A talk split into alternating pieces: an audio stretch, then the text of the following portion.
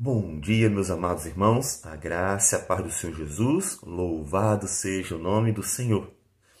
Provavelmente você já passou por provas, sim, a prova escrita da escola, numa alta escola, trabalho. Nós estamos sempre cercados por avaliações. E as provas, elas pressupõem que alguma recompensa. Eu vou fazer uma prova para quê se não tem recompensa nenhuma, né? Portanto, quando pensamos em provas, pensamos também em recompensa. E a vida, ela é uma grande prova, porque há uma grande recompensa. E nessa grande prova, o salmista Davi nos diz o seguinte no Salmo 11, versículo 5: O Senhor põe à prova ao justo e ao ímpio, mas ao que ama a violência, a sua alma o abomina. Fará chover sobre os perversos brasas de fogo e enxofre, e vento abrasador será parte do seu cálice. Porque o Senhor é justo, ele ama a justiça, os retos lhe contemplarão a face. Observe que Davi nos diz que as provações na vida, na verdade, são é, dispensadas a todos indistintamente. O Senhor põe à prova ao justo e ao ímpio. Todos passam por uma grande prova. E todos passam de tal maneira que até Jesus passou por uma grande provação. Na verdade, toda a vida foi uma grande provação para que ele realmente estivesse aprovado para ser o justo e justificador, ele teria que passar por todas as provas e vencer. Tanto que lá em Mateus, capítulo 4, diz o versículo 1: A seguir foi Jesus levado pelo Espírito ao deserto para ser tentado pelo diabo. Uma grande provação em que ele deveria ser aprovado. Então pense, se até o Filho de Deus foi provado para ser aprovado, imagine nós, não seríamos durante toda a vida? Porque há em vista uma grande recompensa. Há em vista uma recompensa da parte de Deus que nós encontramos em Apocalipse capítulo 21, que nos diz: Disse-me ainda, tudo está feito. Eu sou o Alfa e o Ômega, o princípio e o fim. Eu, a quem tem sede, darei de graça da fonte da água da vida. O vencedor herdará estas coisas, e eu lhe serei Deus, e ele me será filho. Quanto, porém, aos covardes, aos incrédulos, aos abomináveis, aos assassinos, aos impuros, aos feiticeiros, aos idólatras e a todos os mentirosos, a parte que lhes cabe será no lago que arde com fogo e enxofre, a saber, a segunda morte. Então, observe que ele fala de uma recompensa que nós temos ali no capítulo 21 e 22 de Apocalipse, e fala de quem vai herdar, quem vencer, e não quem perder, ou seja, todos são provados. Nesse momento da pandemia, por exemplo, não só você está sendo provado, a confiar em Deus, sendo provado a realmente amar mais a Deus do que a si mesmo, está sendo provado a se manter firme é, em olhar para Cristo, o único Senhor e Salvador, e se manter verdadeiramente com Ele todos os dias, está sendo provado para que você glorifique a Deus na luta. Mas não é só você, todo mundo. Todo mundo está sendo provado. E, diante das provas, há reações distintas. Né?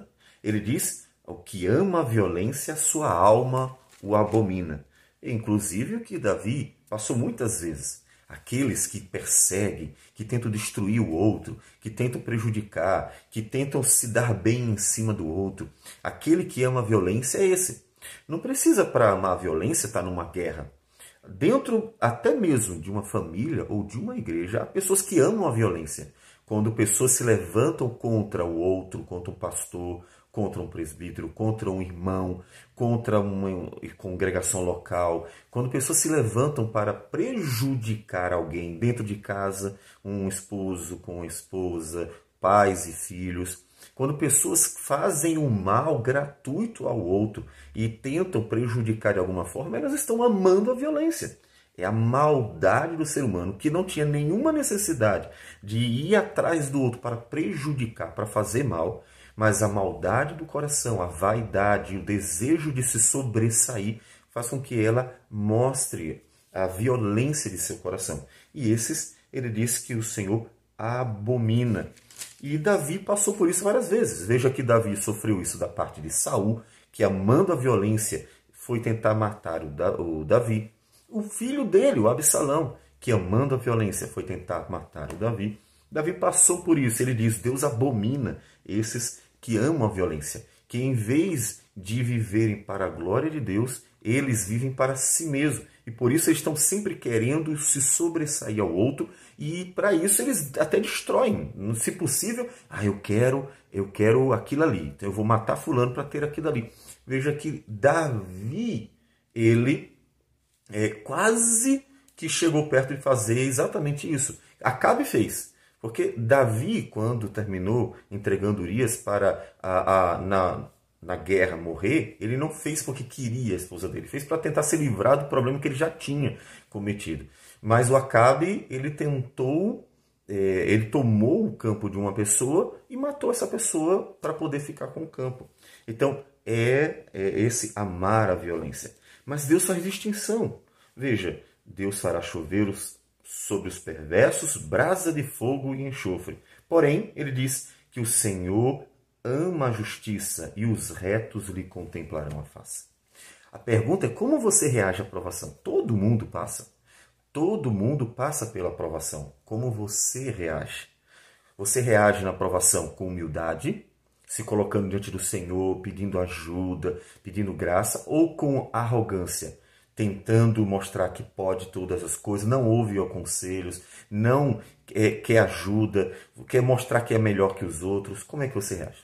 Você reage à provação confiando no Senhor e vai orar, pede que Deus mesmo resolva seus problemas, dê sabedoria para você agir, ou você é, reage às provações é, como se você mesmo é, tivesse que resolver todas as coisas, ou seja, em vez de confiar no Senhor, você fica ansioso, porque você não vê que você está no controle de tudo e então fica logo ansioso, desesperado, ou então revoltado. Como é que você reage? Você reage dando glórias a Deus, porque sabe que Deus sempre estará presente, como Davi disse que no vale da sombra da morte Deus estaria presente? Ou você reage murmurando, reclamando, ai que coisa chata, que vida, que ou coisa horrorosa e reclama, reclama, reclama, reclama, como Israel no deserto? Todos passam por provação, todos. A questão é que aqueles que confiam, esperam, amam o Senhor, reagem de um jeito que agrada a Deus. Não porque são perfeitos, não porque são justos, mas exatamente por reconhecerem a plena dependência de Deus, por reconhecer a bondade e a misericórdia de Deus e saberem que precisam do Senhor e esperam por Ele. Mas aqueles que não amam o Senhor, eles agem com suas próprias forças. E é por isso que terminam manifestando até a violência de suas mãos. Porque em vez de eles confiarem no Deus que governa toda a terra, como Davi confiava, eles confiam em suas próprias mãos e acham que tudo depende deles. E então vão de violência em violência, agindo conforme suas forças para satisfazer suas próprias vontades. Então, nesse momento de dificuldade, confie no Senhor. Espere nele, porque Deus recompensará aqueles que, passando pela prova, mostraram que realmente amam mais a Deus do que a si mesmo confiam no Senhor e não no seu próprio coração. Vamos orar ao Senhor. Senhor, muito obrigado por tua palavra graciosa, que nos ensina, Senhor, que a tua vontade é boa, agradável e perfeita, que nos mostra teu amor e que nos faz depender do Senhor. Ajuda-nos a, viver assim, para que depois de passarmos por todas as provas, sermos aprovados pelo Senhor. Receba nossa oração e abençoe tua igreja em nome de Jesus. Amém, Senhor. Que Deus abençoe a todos e um bom dia.